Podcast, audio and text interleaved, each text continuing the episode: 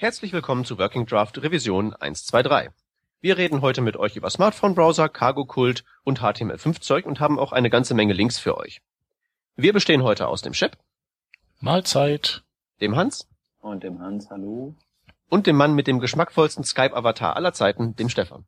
Hallo. Ich bin der Peter und ich habe heute keine News für euch, deswegen leite ich sofort zum ersten Thema übrig, über, ähm, wo es darum geht, dass in Smartphone-Browsern Local Storage fünfmal schneller als der native Cache sein soll.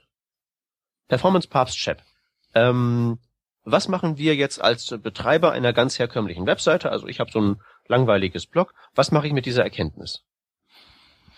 Ähm, also zum einen ist die Erkenntnis insofern äh, aus meiner Sicht schön zu lesen, als dass es so im Letz, ich glaube so von einem halben Jahr ja so ein paar Stimmen gab, die gesagt haben, ähm, nehmt nicht Local Storage, weil Local Storage äh, ist böse und schlecht für die Performance und äh, ist ja eine, eine synchrone, äh, eine synchrone API, äh, die, die ihre Daten auch über mehrere m, Browserfenster hinweg synchron halten muss. Ähm, dadurch, deswegen ist es halt langsam und es gibt irgendwelche m, Nutzungsszenarien, wo das ja ganz doll langsam ist und deswegen soll man es nicht nehmen. Ähm, warum gab es diese Warnung? Weil immer mehr äh, Empfehlungen im Netz rumgeisterten, wie man zum Beispiel Bilder und auch ähm, CSS und JavaScript eben im Local Storage ablegen kann, anstatt den, äh, den Browser Cache zu, zu verwenden mit entsprechenden Expire-Angaben. So, und äh, das wurde dann zwar ein bisschen relativiert, aber es hat halt keiner wirklich mal diesen Vergleich gemacht. Was ist, wenn ich eben, oder wie schlägt sich ein, äh, der Browser Cache und wie schlägt sich ein Local Storage? Ähm, also ist Local Storage wirklich langsamer? Wenn er langsamer wäre, könnte man immer noch sagen, ja, bei mobilen Geräten will ich den trotzdem einsetzen, weil äh, die ihren Browser Cache ja viel schneller leeren und wenn der Browser Cache noch voll ist und der Browser die Sachen da rausholen kann, dann bringt er was, aber weil er so schnell geleert wird, ist das halt häufig nicht der Fall und bei Local Storage, da kann ich, der ist zwar vielleicht langsamer, aber da kann ich mich darauf verlassen, dass die Sachen drin liegen im Browser. So, und jetzt Aber, hat, ja, ähm, vielleicht wolltest du das auch gerade machen, aber um die eigentliche Frage zu beantworten. Ähm, Peter, deine Frage war ja, wie kannst du das verwenden auf deinem Blog? Ich glaube, Ja, Moment, das, das, ist schon wieder zu weit. Ich, ich habe erstmal gefragt, was fange ich jetzt als normaler Seitenbetreiber mit dieser Erkenntnis an? Ach so, okay, ja. Ähm, als normaler Seitenbetreiber kannst du eben äh, überlegen, ob du, also Fazit ist, der Local Storage ist gar nicht so langsam. Er ist also gerade auf iOS-Devices eben fünf bis zu fünfmal schneller, das stimmt. Auf Android-Devices hält sich der Geschwindigkeitsvorsprung im Rahmen, aber ist halt noch da. Ähm, was, was du machen kannst, du kannst halt überlegen, ob Teile deiner Seite ähm, ähm, vielleicht äh, schneller sein könnten und ob du davon was hast. Also entweder zu, generell hast du Lust, deine Nutzer zufriedener zu machen oder du verkaufst vielleicht was und ähm, kannst deine Verkaufszahlen erhöhen, äh, vielleicht für dein, für dein Buch oder sowas, das du ja auf deiner Seite auch hast.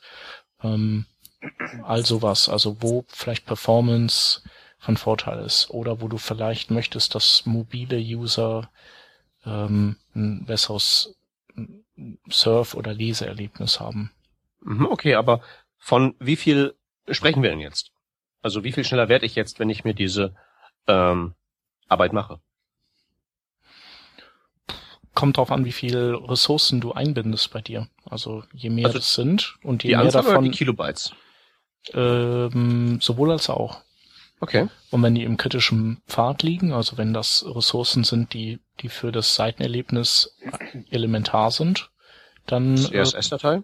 CSS-Datei, ähm, vielleicht Schriften, Mhm. Vielleicht ja JavaScript, je nachdem, was du da nutzt und vielleicht ein, wenn du einen Modernizer nutzt oder sowas, den du im Kopf einbindest. Ah, das ist ja alles in eins minimiert natürlich. klar. Aber ähm, genau, wenn du es nicht inline willst, dann, dann wäre die Alternative eben, das alles in Local Storage zu packen. Okay. Aber also jetzt irgendwie eine, eine, eine Prozentzahl oder so? Oh, 10% schneller als ähm, Geschwindigkeitsvorteil oder so, die kriege ich nicht aus dir raus, oder? Mm, ja, vielleicht sind es 10%, vielleicht sogar ein bisschen mehr. Also wir haben, wenn du eine 5, also bei iOS-Geräten. Ja, ich meine jetzt so, so im Mittel, so allgemein, weil wenn ich mir diesen Chart so angucke, sieht's jetzt so aus, als wäre zum Beispiel ähm, dieses Benchmark hier in Android, ähm, sagen wir mal, nehmen wir mal ruhig Android 2.3, was ja die meistverbreitetste Variante ist. Ähm, da habe ich dann jetzt eine Gesamtersparnis von 21 Millisekunden. Ähm, genau. Oder wie bei einer ich das? 25, bei 25 Kilobyte äh, Dateigröße. Also Mhm. je mehr das wird, desto, desto mehr kann es natürlich dann auch auseinandergehen. Ähm, genau. Wobei die, der misst ja jetzt nur den, den Stock-Browser von Android. Ähm, Mhm. Ja, ich meine nur, ich pick halt den raus. Ich meine, das ist ja nun der am meist verwendete unter diesen ganzen Smartphone-Geräten. Mm, Oder? Die Welt wäre doch schön, wenn, wenn alle irgendwie Mobile Safari. Okay, schön ist das falsche Wort. Sie wäre einfacher, wenn alle Mobile Safari verwenden würden. Ja. Aber es ist ja nun letztlich so, dass da Android einen ziemlich großen äh, Teil des Kuchens besetzt und da benutzt eben dieses alte Android 2.3 den größten Teil des Teilkuchens. Mhm. 44 Prozent. Genau. Genau. Aber was halt da, was du, was du, du, es ist, also hier geht's wirklich um, um die, die Balken, die du hier siehst, da geht's um die Geschwindigkeitsunterschiede, aber was der Balken nicht abbildet, ist ja dein, das Verhalten deines Browsers, dass der ähm, seinen Browser-Cache auch einfach schnell mal leert. Also die Mhm. Sachen gar nicht da drin sind. Und wenn die nicht drin sind, dann, ähm, dann, dann muss er sich ja wirklich alles neu holen. Dann, dann hast Mhm. du vielleicht eine Sekunde oder sowas Unterschied. So eine Sekunde zu 100 Millisekunden. Und beim Local Storage kannst du dich einfach darauf verlassen, dass es da drin ist. Das ist Mhm. halt der große Vorteil. Und er ist obendrein auch noch schneller. Vielleicht bei manchen Geräten kaum schneller, bei anderen aber sehr viel schneller. Also spricht eigentlich alles dafür, wenn du viele mobile Besucher hast, ähm, auf Local Storage zu setzen, anstatt äh, groß mit, mit Browser, mit Browser Cache rumzudoktern.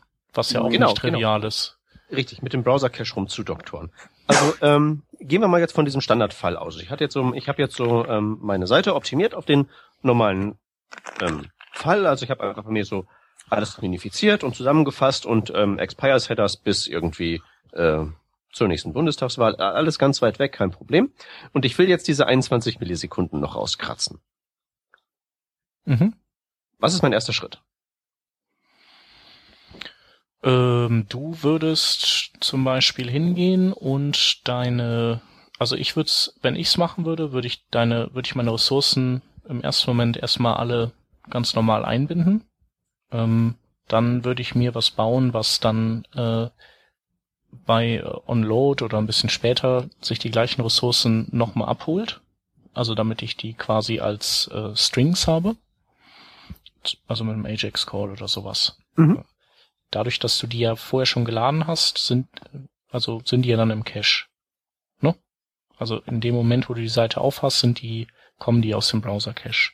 Ja, ja, und selbst wenn nicht so Bilder, kannst du mit dem Canvas ganz bequem in Base URL, Base 64 bauen, ohne da nochmal zu requesten. Okay, ich hole sie mir als Strings. Genau. Und dann, dann würde ich sie in Local Storage ablegen und äh, würde da, ähm, nee, dann würde ich sie in Local Storage ablegen und bei dem, dann würde ich meine das Einbinden dieser Ressourcen von also CSS und JavaScript, die ich, die ich ja eben noch, also wo ich gesagt habe, die binden wir klassisch ein, da würde ich dann ähm, eine, eine Weiche reinsetzen noch. Das heißt, also da würde ich dann gucken, habe ich im Local Storage diese Datei drin, dann nimm, mach ein Inline-Skript und pack da quasi den, den String rein, den ich im Local Storage habe und wenn nicht, dann hol mir das eben, binde es klassisch ein als externe Ressource. Und dann würde ich, so würde ich das halt dann machen. Und ich würde tatsächlich nach jedem Load-Vorgang würde ich äh, nachschauen, ähm, ob sich vielleicht die Ressource geändert hat. Und das Ändern ist dann einfach so nochmal requesten, abgleichen, neu reinschreiben. Ähm, genau. Okay. Klingt jetzt nicht so kompliziert. Nee, ist es auch nicht. Und das lohnt sich jetzt auch, das sollte man machen. Das ist jetzt also neue Best Practice für die Welt da draußen. Ähm, naja, wenn du, wenn wenn es dir um Performance geht, dann dann solltest du das ruhig so machen. es geht Fall. doch immer um Performance. Also auf jeden Fall so machen. Punkt. Der Performance Papst hat, Performance Papst, Performance Papst hat gesprochen. Ich habe halt immer bei diesen ganzen Performance-Themen so ein bisschen das Problem, ähm, da, da, da wird so viel Zeug immer empfohlen und ich bin da halt eben grundsätzlich immer erstmal sehr misstrauisch bei allem, was ich lese. Deswegen frage ich ja so. Ja. Also ich habe ich, ich hab, mach schon länger mit Local Storage und äh, mir gefällt er gut. Also ich äh, habe mit dem kein Problem und ähm, soweit ich weiß, stimmt es auch gar nicht mit diesem äh, auch das Argument, dass der verlangsamt wird, ähm, weil er Daten über mehrere Browserfenster synchron halten muss. Ähm, das stimmt deswegen nicht, weil die Browser das da einfach äh, die scheißen da drauf. Die machen das halt einfach nicht. Nur kann Local Storage vom User gelöscht werden. Ähm, auf die mobilen Browser. Ich glaube, auf mobilen Browsern geht's nicht. In den meisten Browsern ist es so, dass das zusammen mit den Cookies weggespült wird. Okay. Genau, aber ähm, bei den mobilen Browser wäre man da jetzt nicht so sicher. Und das sehe ich dann schon kritisch, weil du müsstest ja quasi dein, dein Smartphone zu mit jeder Seite, die du noch besuchst, die das verwendet. Mhm. Klar. Nee, nee, das passiert. Pass, das passiert dann schon. Ja. Aber ähm, das ist dann sozusagen das nachgelagerte Problem. Aber dein das primäre Problem, also wenn die User deine Seite doof finden, weil die nicht schnell lädt, dann, also da habe ich lieber dieses Luxusproblem, in Anführungszeichen. Ja. Und klar, also was man, was halt schön ist, ist, wenn man äh, hin und wieder selber dann auch den Local Storage aufräumt. Also eine kleine Aufräumroutine schreiben. Mhm. Ähm, genau.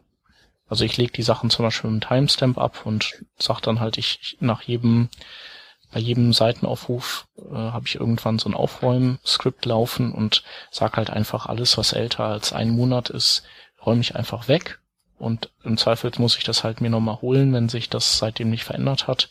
Aber ähm, damit kann ich dann so Leichen entfernen. Ähm, Chef, was meinst du nochmal mit, die Browser halten ihre Daten nicht synchron? Ähm, ja, so bei Local Storage ist es ja so, wenn du, wenn du jetzt, ähm, wenn du jetzt äh, die eine und dieselbe Seite zum Beispiel in mehreren Fenstern aufhast oder mehrere Fenster mit dieser Seite oder Frames und sowas, dann müssen die einzelnen ähm, Prozesse müssen, müssen sich ja äh, synchronisieren, weil die ja alle auf die gleichen Local Storage Daten zugreifen müssen. Und wenn der eine halt gerade was speichert und der andere greift auf diese Daten zu, dann wird er quasi blockiert, weil er erstmal warten muss, bis der eine Prozess fertig geschrieben hat und dann kann er erst auslesen, damit er quasi immer den aktuellsten Stand hat. Das ist halt so die, die Theorie und ja. so ein Argument, wo die Leute sagen so, Local Storage, das geht aber nicht, weil äh, der kann bei mehreren Fenstern wird alles langsam und so. Und ähm, soweit ich weiß, machen die Browser das halt auch gar nicht. Ähm, also nochmal, nochmal, was, was genau machen sie nicht? Sie, sie sorgen, also sie sorgen nicht dafür, dass in der Nanosekunde, wo halt ein Browserprozess Daten in Local Storage schreibt, äh, dass in der nachfolgenden Nanosekunde alle anderen Browserprozesse auch schon diese aktualisierten Daten zur Verfügung haben. Das heißt, sie machen keinen, die, die synchronisieren nicht, ähm, also die synchronisieren zeitversetzt über die ja. verschiedenen Prozesse, anstatt das eben nicht zeitversetzt zu machen. Genau. Ähm, ich kann das im Übrigen bestätigen. Ähm, ich habe ja mein Präsentationsframework und das synchronisiert die mehreren Browserfenster mit ähm, mittels Local Storage. Also die synchronisieren sich natürlich schon und es gibt halt eben, wenn in Fenster A was gespeichert wird, in Fenster B ein Event, das mitteilt, hey, der Storage wurde geändert, das sind die neuen Daten. Mhm. Nur das ist halt eben, wie Shab sagte, exakt eben nicht Zeit. Ähm, es ist halt eben zeitversetzt und eben nicht mit dieser Blockadetechnik, die halt ganz nützlich wäre, weil ich habe sehr lange tüfteln müssen, um das in den Griff zu bekommen, weil theoretisch, was halt eben passiert ist, ähm, ich ändere in Fenster A was, ich drücke auf eine Pfeiltaste für nächste, nächste Folie dann wird das gemacht und in Fenster B feuert das Event, dass diese Änderung ansteht. Ähm, sie ist aber noch gar nicht passiert in dem, zu, in dem, zu dem Zeitpunkt. Wenn ich dann also was auslese, wie es dann jetzt sein müsste, ist es nicht das, was es laut Event sein müsste, sondern weil es halt eben zeitversetzt nachgereicht wird. Und das ist ein ganz ekelhaftes Problem gewesen. Ich habe da einen Hack einbauen müssen, der ist eine Zeile lang. Der Kommentar für den Hack ist 1, 2, 3, 4, 5, 6, 7, 8, 9, 10, 11, 12, 13, 14, 15, 16, 17 mit der Überschrift, Zeilen lang. Ähm, ja, ist ein Problem und ähm, das Performance-Problem, was ich damit eigentlich sagen wollte, existiert tatsächlich nicht, weil der Browser das halt eben wirklich zeitversetzt macht. Insofern, ähm, ja, keine Ahnung, was sagen eigentlich die Spezifikationen? Sollen die das zeitversetzt machen? Ich glaube, das steht da gar nicht drin, nee, oder? Ich glaube, die sollen es nicht zeitversetzt machen. Okay. Ähm, weil ich kann nämlich auch bestätigen, dass alle Browser dieses Problem haben. Aber steht das denn wirklich dabei, dass das synchron sein muss? Gute Frage. Ich, ich schaue gerade mal. Äh, synchron, das, das Wort kommt ja schon mal gar nicht drin vor. Ähm, Ich vermute mal, das steht da gar nicht drin.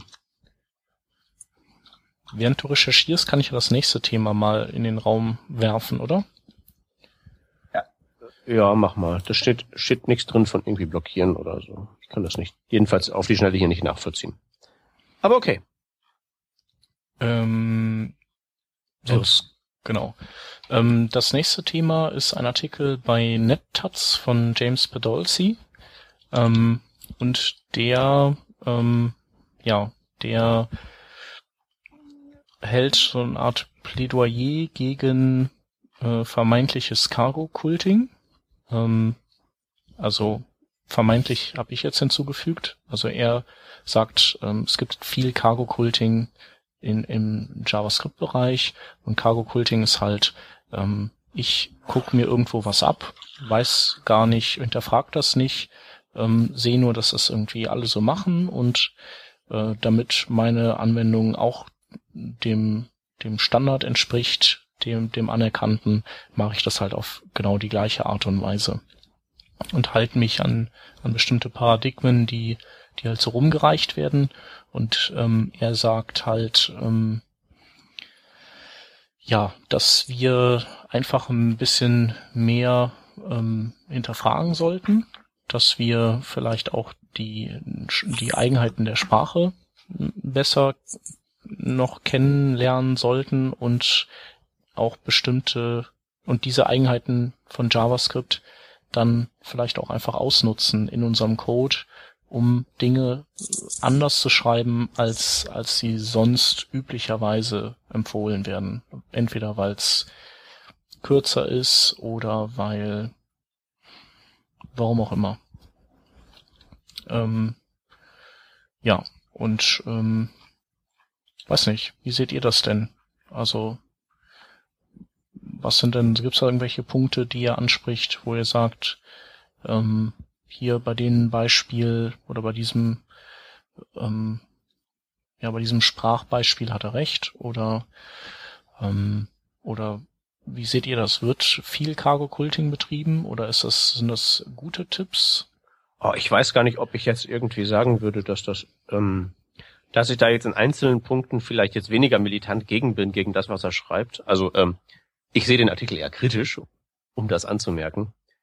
Aber die ganze Einstellung ähm, ähm, missfällt mir ein bisschen. Ich, ich sage immer, ähm, cleveres Programmieren ist das Gegenteil von intelligentem Programmieren. Und intelligent ist es dann, wenn man äh, es so simpel hält, dass man halt hinterher, auch wenn nachts um vier man die Nachtschicht schiebt und der Kaffee alle ist, man immer noch äh, ganz klar weiß, okay, äh, so läuft's.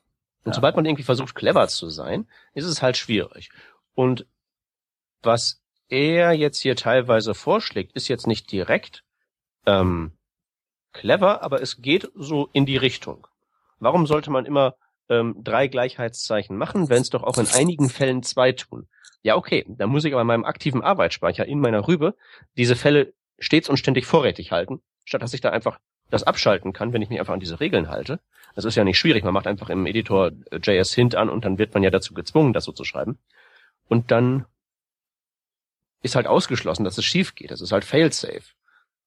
Hm. Ich denke weniger nach und es funktioniert. Statt ich denke nach und es funktioniert vielleicht und dann ist es aber ein Zeichen weniger. Also ich weiß, welche Variante ich da wähle.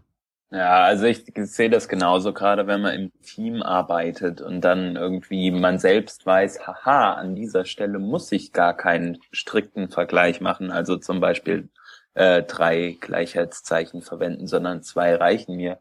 der nächste kommt zum Projekt und versteht nicht, was oder warum es einen Fehler gibt und er macht es doch genauso, so ungefähr. Ähm, ich finde, das ist einfach zu äh, fehleranfällig, diese Variante, sich nicht ähm, ähm, sich so in so, ein, so eine Art äh, cleveres Coding reinzubegeben. Äh, Beispiel ähm, Semikol Semikolons, was wie, wie heißt richtig? Semikol Ja, ja. Semikolons. Ja, genau. Semikolons. Strichpunkte. Ähm, Strichpunkte, genau, mehrere Strichpunkte. Ähm, äh, verwendet, also die muss man ja auch nicht immer verwenden im JavaScript, aber es gibt halt einfach Fälle, wo man, also wo man sie braucht und wenn man halt diese Fälle nicht 100% auswendig kann und äh, das, das Semikolon einfach immer weglässt, äh, kann es halt zu Fehlern führen und das ist halt Quatsch. Deswegen macht man halt immer einen Semikolon normalerweise. Ja, aber außer diesen paar Node.js-Nerds, aber die sind ja auch ein eigenes Völkchen. Gut, aber im Frontend meine ich jetzt vor allem. Ja. Mhm. Ja, auch, auch so, was ich sehr interessant finde, er eröffnet ja den Artikel auch ähm, so als Aufschlag mit so äh, vier Punkten, von denen äh, einige gar nicht angesprochen werden.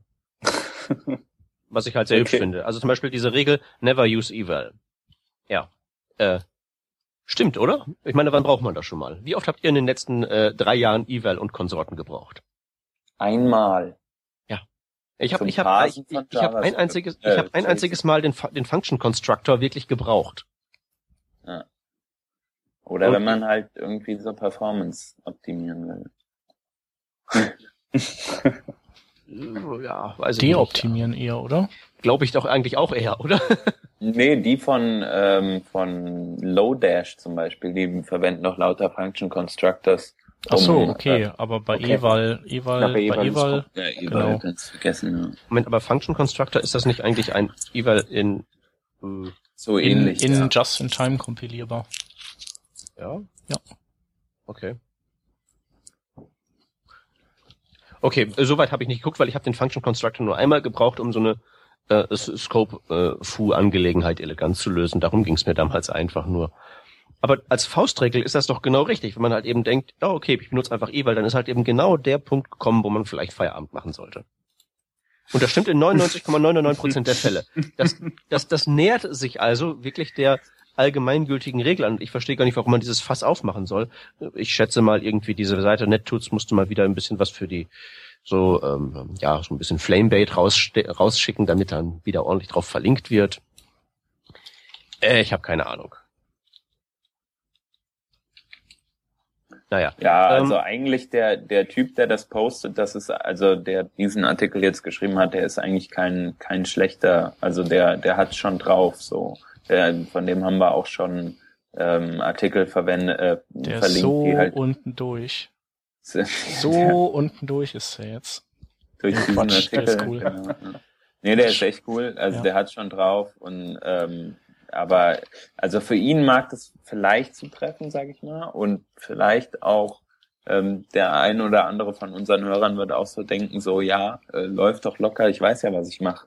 Aber das, die Sache ist halt immer, wie du eben sagtest, Peter, nachts um vier Uhr. Du wirst aus dem Bett gezerrt und äh, es geht, sag mir äh, den Algorithmus für bla bla bla auf. Oder programmiere jetzt dieses JavaScript, unsere Webseite geht nicht. Und dann fällt es einem vielleicht nicht ein, warum du da ein gleich gleich und kein gleich gleich gleich verwendet hast. Ja, und selbst wenn es dir einfällt, du bist ja nicht möglicherweise nicht der Einzige, der da halt eben ähm, die Finger dann dran hat. Ist. Ja, genau. Ja. Ja. Also ich ähm, erzähle das meinen Padawan immer, wenn ich einen JavaScript-Crashkurs mache, warum sie niemals New Array benutzen sollen.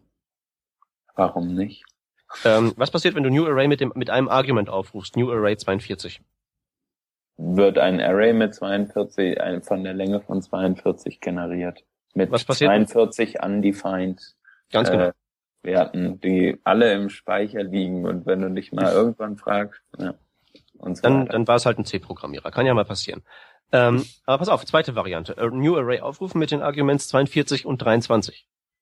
Äh, Fragen über Fragen. Geht das überhaupt? Ja, dann kommt, dann kommt, dann kommt ein, dann kommt, nee, nee, dann kommt ein Array raus mit den beiden Werten 42 und 23 drin. Ah, ah. Mhm. Was kommt raus, wenn du New Array aufrufst mit einem Argument 42,23?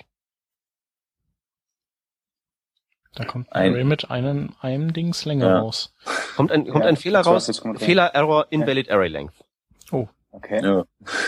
So, ähm, und spätestens dann haben es alle kapiert. Ist halt nicht vernünftig, das so zu benutzen, weil das halt eben, klar, das sind, halt- das sind ja nur drei Regeln, die kann man sich merken, jetzt wissen wir es alle, aber ne, die, das muss man halt eben wissen. Warum soll ich mir diese Mühe machen, wenn ich auch einfach schreiben kann, eckige Klammer da rein, was ich meine, eckige Klammer. Ende ab dafür. Das Leben kann man sich einfacher machen und es sich halt cleverer, äh, sich, es sich halt schwieriger zu machen oder anderen schwieriger zu machen, weil man selbst so unglaublich clever ist, ist halt unhöflich. Und deswegen geht mir der ganze Tenor hier eigentlich auf den Senkel. Ja, man muss nicht alle Object Keys in Quotes schreiben, aber das interessiert doch auch niemanden. Ja. Oder interessiert euch das, ob euer Object Key in einem Quote steht oder nicht? Nein, absolut nicht. Das springt, das springt beim Parser nicht für an, das ist halt egal. Oder wo die Komma, Kommas stehen, okay, das ist vielleicht irgendwie ästhetisch wertvoll, aber es ist doch in letzter Konsequenz egal. Ja, aber genau, du sagst halt schon Parser. Äh, sagt ja alles eigentlich. Also du hast einen äh, oder beziehungsweise Checker hinter, linter, wie auch immer. Äh, Du lässt eine Lint-Task drüber laufen, du verwendest JS-Hint ähm, und dann hat sich die Sache. Dann fällt dir das, also dann siehst du sofort, dass was falsch ist und alles andere ist doch ist doch irrelevant so. Also das Einzige, was halt eben sinnvoll wäre, ist, dass man weiß, warum man Dinge nicht macht oder warum man sie so oder so macht. Ja, aber deswegen Aber es- heißt ja nicht, dass man sie anwenden muss. Also wenn man weiß, warum, wie was falsch geht, muss man es ja nicht oder eventuell falsch geht, muss man es ja. Ja. nicht anwenden. Völlig richtig, aber vor allen Dingen ist es ja so, der Artikel unterstellt ja auch unterschwellig, dass man, ne, er spricht ja von Cargo Culting, also dass wir das benutzen, äh, ohne Kenntnis, warum wir es benutzen, und das glaube ich halt einfach nicht. Ich denke halt schon, dass, die, dass, dass die Leute ich glaube, es gibt viele-. Ich glaube, es gibt viele Developer. So ähm, früher sagte man Frickler, aber ähm, es gibt auch heute noch viele, äh, die halt so einfach was adaptieren, weil sie es gehört haben und es nicht weiter hinterfragen. Das ist in allen Bereichen des Lebens so. Ja, okay, aber ist sind aber das- auch das- nachvollziehbar. Ich meine, das Aber ist sind, ja, sind das, sind das Ja, eher die, die dann doch tatsächlich die ganze Klaviatur bespielen? Nein, nicht unbedingt. selbst Nein, nee. Also ich glaube, du, du hast ja immer nur eine begrenzte Kapazität, immer Ja. äh, quasi alles zu recherchieren, was du da an Sprachkonstrukten nimmst. Und das ist, also ich, ich vergleiche es immer mit meiner Digitalkammer, die kaufe ich mir im Laden, die Anleitung lege ich erstmal weg, dann mache ich Fotos. Und wenn ich die dann so, wenn ich da mit der was gemacht habe und dann die ersten Fragen auftauchen, dann ziehe ich die Anleitung erst raus und dann lese ich mal so ein bisschen, was ich da eigentlich die ganze Zeit für Tasten gedrückt habe in Wirklichkeit und so. Ich glaube, das ist halt einfach, das so lernt man halt oft. Ja, okay, aber Ja. das sind aber dann wirklich jetzt die, die so lernen, indem sie halt wirklich andere Leute Code nehmen und das einfach so übernehmen. Ich meinte jetzt mehr so in Anspielung auf die Leute, die halt meist die Quellen von solchen Vorgaben sind. Also ähm, so. nennen wir nennen wir es beim Namen. Nehmen wir seine Heiligkeit Douglas Crockford. Der ist ja nun äh, der Hauptverantwortlich für, vor- Hauptverantwortliche für ziemlich viele von diesen ähm, Regeln. Ja. Ähm, aber es ist ja nicht so, dass der nicht erklären würde, warum man das nicht machen soll. Der legt das ja da in seinen ganzen ganzen Büchern und sowas alles. Mhm. Insofern äh, kann ich halt wirklich nicht verstehen, was dieser Artikel sein soll, außer halt einer Suchmaschinenoptimierungsmaßnahme. Ja. Ja, das ist ein, ein Linkbait halt. Genau. Okay, dann äh, verlinken wir da natürlich auch drauf, falls es ein Linkbait ist. Und zwar in den Shownotizen. Und äh, unser letztes Thema für heute ist ein kleiner Mini-Artikel, wo ähm, jemand die Idee hatte, dass er ein ähm, Checkout oder ein, nee, ein Registrierungsprozess in diesem Fall, aber könnte auch ein E-Commerce äh, Checkout-Prozess sein, ähm, dass er die, die einzelnen Seiten dieses Registrierungsprozesses ähm, mit diesem Link rel Pre-Render ausstaffiert, ähm, diesem, ähm, ja, diesem Link-Element, das nur der Google Chrome momentan versteht. Ähm, aber ähm, dieses Link rel Pre-Render sorgt halt dafür, dass der Browser ähm, bei Leerlauf die Seite schon vorlädt und schon sogar vorrendert mit all ihren Ressourcen, die in diesem Link-Rel Pre-Render angegeben ist. Und so, ähm, wenn der User dann unten zum nächsten Schritt weiter drückt, äh, ist halt die nächste Seite in diesem Registrierprozess auf der Stelle da und ähm, das sorgt halt für ähm, mehr Registrierabschlüsse und vielleicht bei einem Shop für mehr erfolgte Käufe oder so. Ähm, nutzt ihr das? Also nutzt oder habt ihr das so auf dem Schirm, dieses, äh, die, dieses Element oder diese, diese Pre-Render-Geschichte und nutzt die auch in Projekten? Also, also, ich, also ich, ich, ich quassel ja nur, ich habe ja keine Projekte. Was ich mich halt frage, wenn ich sowas sehe, ich kann also Seiten aufrufen, die der Nutzer nicht explizit bestellt hat. Ja. Wie kann ich das für Unfug nutzen? ähm, 34 Seiten pre-rendern. Du kannst das nutzen, um vielleicht Besucherzahlen äh, vorzugaukeln auf Seiten, die sie nicht haben. Okay. Oder vielleicht kann ich ja einfach auch auf Mobile irgendjemandem so die äh, hier die Datenflatrate äh, zumachen. Kannst du auch, ja. Pre-Render und da hinten ist die 2 Gigabyte Datei, jetzt saug mal schön. Wäre möglich. Gibt's da irgendwelche ähm, ähm Schutzmechanismen vor? Gibt's da einen Standard für? Ist das irgendwie spezifiziert oder ist das jetzt im Moment nur wirklich so eine Chrome-Spielerei? Äh, momentan ist das eine Chrome-Spielerei. Ich überlege, ob man das, ob man da in seinem Chrome das abschalten kann. Das müsste theoretisch gehen. Ist es nicht aktuell? Also ich lese mir nur gerade den ähm, Developers Guide durch ja. zu Pre-Rendering. Ist es nicht so, dass man das im Moment noch anschalten muss überhaupt? Oder äh, läuft es jetzt schon standardmäßig? Mm, da steht's, uh, you also have the option of disabling okay. Chrome Feature. Mhm. Die Frage, was ich mir da als Frage ist natürlich, ob das jetzt im Mobile Chrome auch der Fall ist. Mhm. Weil dann, dann kannst du es natürlich für, für allerlei Mist missbrauchen. Ähm, andererseits sind ja diese, diese mobilen Varianten eher restriktiver, was solche Features angeht. Ja. Und schauen hoffentlich eher ein bisschen drauf, dass du nicht mit einer fetten Bandbreiten Leitung irgendwo sitzt und massig sagst. Mhm.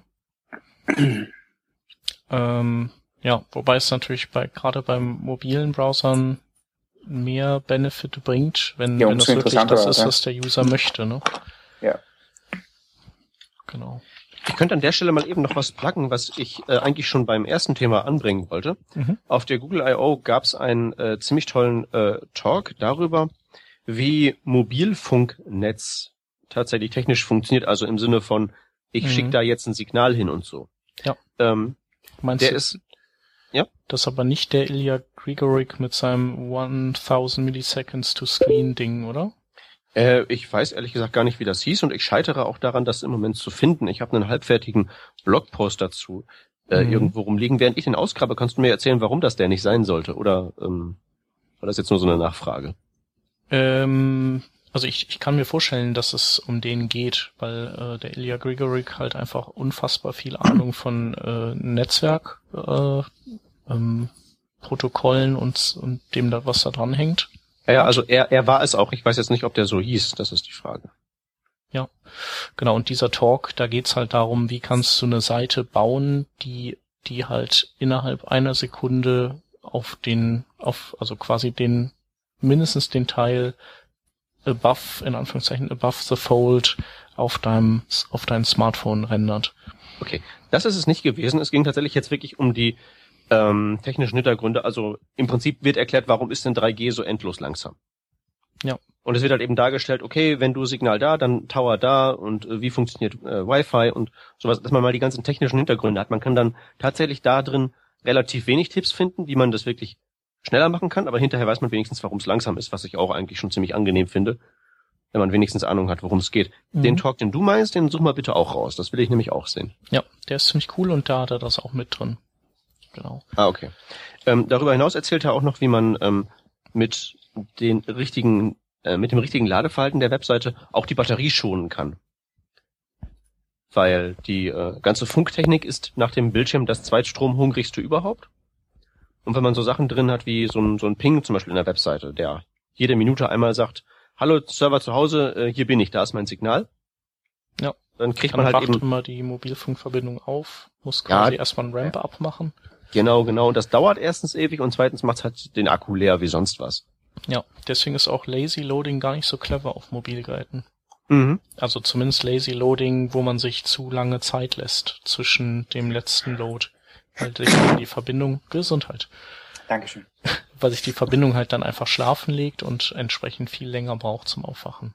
Ja, ja, also auf jeden Fall, äh, liebe Hörer, nehmt euch jetzt, also ihr, ihr, ihr drückt jetzt auf die Stopptaste und zieht euch dieses Ding rein, weil es wirklich äh, super viel Erkenntnisgewinn hat. Wie gesagt, man macht dadurch die Seite hinterher nicht schneller, aber zumindest weiß man Bescheid, warum es so langsam ist. Und das finde ich immer sehr, sehr gut. Ja. Ich finde Pause reicht. Stimmt, Pause stopp nicht. Pause bitte. Ja. Ähm, ja, stimmt, stopp, genau. nicht abbrechen. Wir haben noch viel Tolles zu erzählen. Genau. Äh, andere Frage, also äh, an, anknüpfend an die Frage, nutzt ihr Link-Rel Pre-Render? Nutzt ihr denn äh, auch null, äh, Link-Rel Prefetch und Link-Rel DNS Prefetch? Genau, das wollte Seiten? ich schon ganz, ganz am Anfang sagen. Also ich verwende oder habe früher öfter mal so DNS Prefetches verwendet ähm, für zum Beispiel jQuery äh, Content Delivery Network, wenn man ähm, das verwendet hat. Verwende ich halt nicht mehr, deswegen mache ich es nicht mehr. Ähm, andere URL oder DN, andere DNS-Prefetches habe ich meistens auf Seiten nicht. Was ich interessant finde in dem Zusammenhang sind halt irgendwie asynchron geladene Scripts, also wenn man halt sagt, ähm, diese oder dieses dieses Skript soll erst geladen, also mit dem Async-Attribut wenn es, äh, wenn der Rest der Seite geladen ist oder wenn alles andere leer äh, fertig ist, ähm, für Social Media Icons oder sowas in der Art oder Share Buttons und so. Ähm, genau, aber ansonsten verwende ich das aktuell noch nicht. Naja, nicht. Absolut nicht. Mhm. Ich verwende es auch nicht. Ich habe auch eine gute Ausrede dafür. Ich baue nämlich nur Webseiten, die halt nicht linear sind. Es ist halt wirklich äh. eine Seite. Hier Seite, da hast du äh, Gazillionen Sachen, wo du draufklicken kannst und äh, suchst dir halt selbst aus. Ich habe halt nicht so, einen, nicht so einen Fluss wie durch einen Checkout-Vorgang zum mhm. Beispiel. Nein, in diesem Artikel ist ja die Rede davon, dass er das für die Anmeldemaske verwendet, weil er sowieso schon weiß, was, was da noch kommen wird, weil der User möchte sich anmelden und deswegen lauter schon Sachen, die, äh, die danach kommen. Aber da frage ich mich, also ich habe den Artikel ja jetzt nicht gelesen, ähm, ist nicht der Sinn, wenn man, dass man sich anmeldet, dass man in Bereiche kommt, die man so nicht lesen kann. Deswegen frage ich mich, was der da vorlaut. Also vielleicht sollte man den Artikel durchlesen. naja, aber stell, stell, dir vor, ja. einfach, du hast eine Seite wie Facebook oder so und da kannst du von ausgehen, wenn sich jemand äh, auf diese Facebook.com-Seite begibt, nicht angemeldet ist, sind das zu 98, oder mehr Prozent ähm, Leute, die sich anmelden wollen. Mhm. Ähm, und da macht das schon Sinn. Also man muss natürlich den richtigen Trade-off finden. Ja. Ähm, vielleicht ist es dann noch klug, irgendwie so zu, zu gucken, ob der User schon irgendwie einen, einen irgendwas im, im Local Storage hinterlegt hat, sowas wie, ja, auf jeden war ich schon mal hier oder so. Ach, keine mhm, Ahnung. Mhm. Aber du hast schon recht, Stefan. Also und dieses äh, Pre-Rendering wird ja vom Browser auch nicht mehr weiterverfolgt, wenn zum Beispiel Post-Daten äh, verschickt ja. werden oder sowas in der Art. Ähm, genau. Ja. Äh, wüsste ich, ist gut, ist wirklich eine gute Frage. Wie, wie macht er das? Ähm, aber dieses, was dieses Prefetch angeht, Prefetch, da, äh, Peter, da kannst du ja theoretisch ähm, mehr, ähm, also bei Pre-Render kannst du nur eine Ressource angeben, die gerendert werden soll, aber bei Prefetch, da wird dann wirklich nur diese Ressource schon mal geladen, aber anders als beim Pre-Render werden nicht deren, deren nötige äh, quasi Unterressourcen auch noch geladen und das gerendert, sondern es wird wirklich nur dann die HTML-Datei geladen oder ein einzelnes Bild, wenn du das mit Link rel prefetch ähm, äh, verlinkst. Ähm, und da kannst du halt beliebig viele von denen angeben. Und mhm. bei DNS Prefetch, da kann man halt ganz schön im Kopfbereich vielleicht schon mal sagen, äh, hier weiter hinten werde ich dann Google Analytics noch laden und Google Maps kannst du auch schon mal den DNS auflösen gehen und so, weil das kommt dann irgendwann später. Das ist halt ganz mhm. gut, weil alles, was man deklarativ ins HTML schreiben kann, da kann sich halt so ein, ein Preparser schon mal drum kümmern. Ja. Deswegen mache ich das eigentlich ganz gerne, dass ich die auch überall reinstreue. Oder ähm, ein Font, vielleicht ein Fontdienst, also den packe ich dann auch meistens noch mit rein, auch wenn die Font-Einbettung dann schon relativ früh kommt. Aber da kann ich dann vielleicht noch ein paar Millisekunden runternehmen von der Zeit. Und das ist keine schlechte Idee. Einfach über den Typekit, Script Tag, das Ding einbetten. Ja, genau. Mhm. Ähm, das führt zur nächsten Frage. In welchen Browsern geht denn der ganze Krempel überhaupt? Also Pre-Render, Prefetch und DNS äh, Lookup gibt's. Genau. Also DNS Prefetch gibt's. Mhm. Genau. Und dieses DNS Prefetch, das geht äh, in Chrome und Firefox. Okay. Prefetch geht in Firefox und IE9 und höher. Und ja, Pre-Render geht eben dann nur in Chrome und dann wahrscheinlich auch in Opera demnächst. Mhm. Ach so, und Safari kann, glaube ich, auch Prefetch, wenn ich mich nicht Mhm. irre. Aber da bin ich mir nicht ganz sicher. Also es gibt, man muss sich so die Infos so ein bisschen zusammensuchen. Das äh, habe ich jetzt eben im Vorfeld auch gemacht, weil äh, Peter schon sagte, dass ihn das interessieren würde. Ähm, genau, also es gibt aber keine so eine offizielle MDN-Seite oder Mhm. die ich jetzt aufgegabelt habe dazu. Aber es ist ja auch so, Schaden tut's nicht. Also man kann es einbauen. Die Browser, die es können, machen es halt. Die anderen, die es nicht können, also denen schadet's halt nicht. Okay, dann rein damit. Eine weitere klare Empfehlung vom Performance-Papst. Genau. Okay, dann ähm, haben wir unsere ähm, fixen Themen durch. Die Frage in die Runde lautet, wollen wir ein Glücksrad machen oder sparen wir uns das heute? Ein kurzes Mhm. können wir doch machen. Wir sind, ja, mir Ja. egal. Dann machen wir ein flottes Glücksrad. Genau, okay. Die Regeln sind bekannt. Ich scrolle mich durch die HTML5-Spezifikation und der, ähm, keine Stefan? Ahnung, der, Ste der Stefan kann einfach mal Stopp sagen Jo, und dann gucken wir mal, klar. bei welchem Thema wir ankommen. Mhm. ähm, so losgeht. Äh, die Scrollerei beginnt jetzt und ich hoffe, du führst uns nicht irgendwie in ja, so Parser-Algorithmen oder so. Okay. Stopp. Äh, oh. Nochmal? Äh, ja, keine Ahnung. Ähm, wir sind, wir sind beim Canvas-Element und ich weiß aus Erfahrung, ähm, dass das jetzt nicht zu den am häufigsten genutzten Technologien zählt ähm, in unserer Runde. Ist das weiterhin so?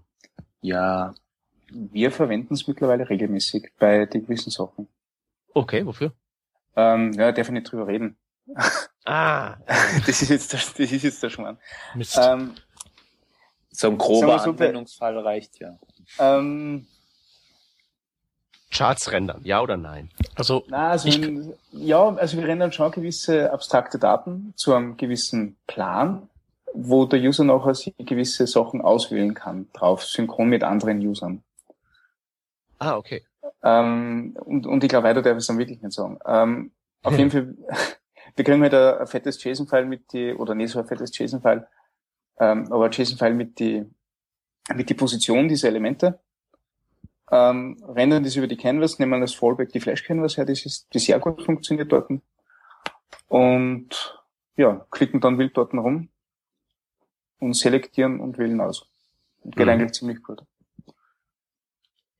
Ähm, hat sich auch bewährt im Vergleich zur Vorlösung, weil die Vorlösung, die nicht wir gemacht haben, die schickt am Server gerenderte Bilder hin und her und kommuniziert über ähm, Pixel ah, äh, über so äh, Input Daten, Type ja, also, also, ne? genau. Über, ja, so ähnlich. Also sie kommuniziert über, du schickst Koordinaten an den Server vor diesem Bild, XY-Koordinaten, und der rechnet dir nachher das gleiche Bild aus und schmeißt zurück. Mhm. Und das ist nicht unbedingt so eine schöne Lösung gewesen. So. Aber ja, also das ist eigentlich einer für die, also das und die, die Spiele, die wir gemacht haben, sind eigentlich die Use Cases, wo wir kennen, was im Einsatz haben. Und es wird zunehmend mehr eigentlich.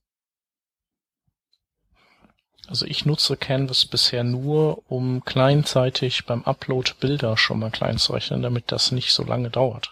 Ja, endlich Cool. mal. Ich predige cool. das, ich bepredige, ich predige das ständig. Das heißt halt eben wirklich so der No-Brainer-Use-Case für jede blöde Mhm. CMS-Seite ist. Das ist echt das, und das erhöht auch deutlich die Happiness deiner User, weil du kannst denen schon direkt so ein Vorschaubild reinsetzen. Äh, Also das mache ich dann halt auch immer, das ist ja ein kleines Vorschaubild noch, das dabei rausfällt, das packe ich dann noch dazu. Und äh, ja, und man selber hat einfach weniger Support-Anfragen, weil User mit ihren 16 Megapixel Kameras dann nach einer Stunde Upload anrufen und sagen, ich glaub's kaputt. Mhm. und dann sagst du, wie viele Bilder haben sie jetzt hochgeladen? Nee, dann können sie den Rechner über Nacht laufen lassen und morgen früh, wenn sie Glück haben, ist er fertig. Ja, also gerade im Kontext von Mobile, wo halt eben auch Bilder hochladen, so das, das, das ist so das Schlimmste. Ja. Ich hab's halt, ich hab's halt oft so, dass ich, dass ich, dass ich, wenn ich irgendwie am, ähm, ähm, wenn ich unterwegs bin, ich vagabundiere über den Bahnhof und knips irgendwelche äh, historischen Lokomotiven oder so ein Zeug, die da rumstehen und will das dann irgendwo hochladen. Das Problem ist halt nur, dann ist halt eben mein Zug schon gekommen. Ich sitz drin, ich verlasse den Bahnhof und dann ist halt eben Edge-Hölle und dann es passiert halt nicht, es geht halt nicht. Wenn das aber sofort dann eben resized wurde von diesem Standard, von der Standardriesenauflösung auf was Vernünftiges, wäre das alles gar kein Problem. Macht halt keiner. Ja. Außer der Chef. Ja, ja, aber das ist ja, super Use Case. Total cool. Also es würde jeder verwenden. Unbedingt. Und es ist auch, ist auch total trivial eigentlich, oder Chef? Ja, total. Also ist auch jedenfalls relativ trivial, ja. Ein paar Zeilencode sind es schon, gibt auch, gibt aber auch äh, durch wieder Plugins, die man einsetzen kann. Und dann. Also ist halt dann, ist halt wieder dieses, wie halt das immer bei Image Resizen ist, so, ist es breiter als hoch, dann, äh, also du musst ja, soll das jetzt in einen Kasten reinpassen oder nicht? Und wenn es breiter als hoch ist, dann muss, muss quasi, ist die Höhe ausschlaggebend, ansonsten ist die Breite ausschlaggebend. So halt so ein bisschen Mathematik. Mhm. Und wenn man da keine Lust drauf hat, dann nimmt man sich ein Plugin. Wenn man Lust drauf hat, macht man selber. Und ist total in Ordnung. Es gibt auch, äh, gibt auch sogar ein Plugin, das äh, dann oben da noch die EXIF-Daten äh, ausliest von dem Bild und das dann automatisch rotiert. Cool, ne? Kleinzeitig. Ist das geil oder was? Ja, auf jeden Fall. Auch solche Sachen. Also ich musste mal für, für so ein Bestellsystem was bauen, wo Leute auch ihr Bild, ähm, das sie hochgeschoben gekriegt haben wollten, das wollten die zuschneiden. Und das war noch deutlich bevor es Canvas gab. Und da war das halt eben so, dass mit einem JavaScript-Framework das Bild halt eben hingerendert wurde und dann wurde, hat man da so mit so einem, ähm, hat man so einen Rahmen drumherum gezogen und dann war dieses Zuschneiden wirklich der dass das Bild in voller Größe hochgeladen wurde, aber eben dazu auch noch die Koordinaten mitgeschickt wurden, was man jetzt da für eine Box ausgewählt hat. Und dann wurde das serverseitig mit einem bestimmt auch nicht ganz trivialen PHP-Code zurechtgewurstelt. Okay. Und das, das ist halt einfach alles so barbarisch. Das könnte man eben alles super responsive machen, dann ist das Bild halt eben, das ist, und es ist halt eben auch alles relativ einfach. Und vor allen Dingen gibt's halt eben Lösungen aus der Dose. Wir werden die Lösungen aus der Dose, von denen Shep gerade sprach, auch ähm, in den Show Notes verlinken. Ähm, benutzt mehr Canvas, das ist toll. Man kann damit Sachen machen, auch für nicht irgendwie das nächste große Spiel oder so. Genau. Ja, und ansonsten vielleicht höchstens, wenn man irgendwelche Bildeffekte äh, anwenden will auf Bilder, die, die, in CM, die man in CMS reinlädt oder so und will das halt irgendwie klein. Ja, einfach so, einfach, einfach so nachjustieren. So drei kleine Regler, Helligkeit, ähm, Sättigung, Kontrast. Nur sowas halt. Das ist auch wirklich total einfach. Also ich habe ein, ich hab ein Workshop-Programm, wo ich das Leute machen lasse, die halt normalerweise nicht so die JavaScript-Ninjas sind. So einfach ist das. Ja. Da, da gibt's keine Ausreden. Jo. Canvas Rocks. Indeed. Unsere Links aber auch. Was haben wir äh, denn da Schönes? Richtig, genau, Links. Okay. Fange ich an? Jo. Äh, mit dem ersten Link How to Keep Up to Date on Frontend Technologies, der Recipe. Das ist eine äh, relativ nette Seite mit einigen Twitter-Listen zu coolen Leuten, denen man folgen kann, wo wir alle nicht dabei sind. Äh, außer Hans. Außer Hans, okay. Die besten Ressourcen, ähm, Podcasts, wöchentliche Neuigkeiten etc. Ähm, kann man sich anschauen, gibt es einige Sachen, die man, die man folgen und verfolgen kann. Ja. Nächster Link, äh, da geht's um, äh, ja, ist eine, ist, also ich habe zum Anlass genommen, dass eine neue Softwareversion meiner Lieblings MySQL GUI rausgekommen ist, um die mal zu empfehlen, weil ähm, ich weiß nicht, wer noch mit PHP MyAdmin oder so einem äh, Kack rumarbeitet, der ähm, möchte sich das vielleicht mal angucken. Heidi SQL heißt das gibt's nur für Windows und äh, ist kostenlos und ziemlich cool. ist gerade in der Version 8 rausgekommen und äh, macht mir große Freude. Ähm, das andere, was wir dann auch noch mitempfehlen wollen, falls ihr es nicht eh schon kennt, für den Mac, das ist Sequel Pro und äh, mit, damit ist der Hans recht glücklich. So schaut's aus. Okay, von meiner Seite drei ganz coole, äh, drei ganz coole natürlich, aber auch drei ganz kurze Empfehlungen. XRegX hat einen tollen Namen und ist eine JavaScript-Bibliothek für reguläre Ausdrücke, dass man damit ein paar mehr Dinge machen kann, wie zum Beispiel reguläre Ausdrücke bauen, die ähm, Whitespace enthalten dürfen, die Kommentare enthalten dürfen. Solche Sachen möchte man möglicherweise ganz gerne haben. Der Autoprefixer ist eine äh, Variation des schon bekannten Prefix-Free. Da geht es darum, auch wieder Vendor-Prefixes loszuwerden. Allerdings werden die hier ähm, eingesetzt nach den Daten, die von Can I Use her kommen. Das heißt, hier wird nur das ersetzt, was auch wirklich ersetzt werden muss und das ist immer alles schön browserkompatibel. Und das letzte ist ein Plugin für Sublime Text 2. Da geht es um Turn. Turn ist dieses JavaScript-Projekt, für das es kürzlich, kürzlich so ein Fundraiser gab ähm, und macht ein bisschen besseres Autocomplete. Es gibt mehrere ähm, solcher Plugins für Sublime Text 2, die das machen. Das hier ist das, was funktioniert. Es gibt viele, die nicht funktionieren. Das hier funktioniert. Hans und ich können es bezeugen. Ja, so sieht's aus und ich mache auch weiter mit dem nächsten Link. Das ist ähm, ein Artikel von Chris Keuer bei CSS Tricks und er schreibt darüber, ähm, wie er äh, SAS-Files schön aufbau aufbaut. Das ist sozusagen ein, eine Art Coding Convention, wie er seine SAS-Files ähm, aufbaut. Er nennt es Style Guide, ähm, also Coding Style Guide, wie auch immer. Äh, ist relativ interessant für alle Leute, die so im SAS-Bereich unterwegs sind oder auch ähm, Vanilla CSS schreiben äh, einfach um zu sehen, wie man das Ganze auch schön gestalten kann ähm, und eine Ordnung reinbringen kann in irgendeiner Art und Weise. Genau, und als letztes möchte ich noch darauf hinweisen, ich organisiere mit einem Bekannten hier aus Freiburg ein Meetup für Developer, Software Engineers und so weiter und so fort. Und zwar am 12. Juni diesen Jahres ab 20 Uhr ähm, es wird einen Vortrag von Steffen Müller geben zum Thema Behavior Driven Development, vor allem mit äh, Behat und Mink. Ähm, was das genau ist, könnt ihr euch auch auf der Webseite kurz angucken. Ähm, wird ein paar Drinks auch geben und so weiter und so fort. Also wer Bock hat, da vorbeizukommen und zufällig in der Nähe von Freiburg ist, wir würden uns freuen. Genau. Cool. Dann bedanken wir uns wieder mal fürs Zuhören. Und äh, Kommentare bitte auf workingdraft.de hinterlassen. Ähm, äh, auch, auch wenn wir ruhig sind, wir lesen die wirklich, wirklich, kein Scheiß. Auch, auch die letzten, die, die noch immer zur der Beantwortung harren. Und ähm, danke dafür. Und ansonsten gerne auf Twitter. Äh, Working Draft ist das Handle. Und ja, äh, der, es gilt noch zu sagen, dass der Stefan ab jetzt äh, häufig dabei sein wird, weil Juhu. genau Stefan äh, ist jetzt sozusagen fester Co-Host und äh, da freuen wir uns drauf. Ja, danke schön nochmal für die Einladung, gell? Gerne. Also um zwei Uhr morgens Ja. im Engel Und wissen halt, wie wir, ja, sonst kriegen wir die Leute Anders einfach kriegen nicht. wir die nicht. Genau. Ja, genau. Deshalb weiß wer die Ja, Leute gut. rekrutiert. Genau. Nein, ich freue mich. Super, ja, super cool, dass du dabei bist. Ähm, dann einen schönen Abend an alle, beziehungsweise einen schönen Tag an die Hörer, wann auch immer ihr uns hört.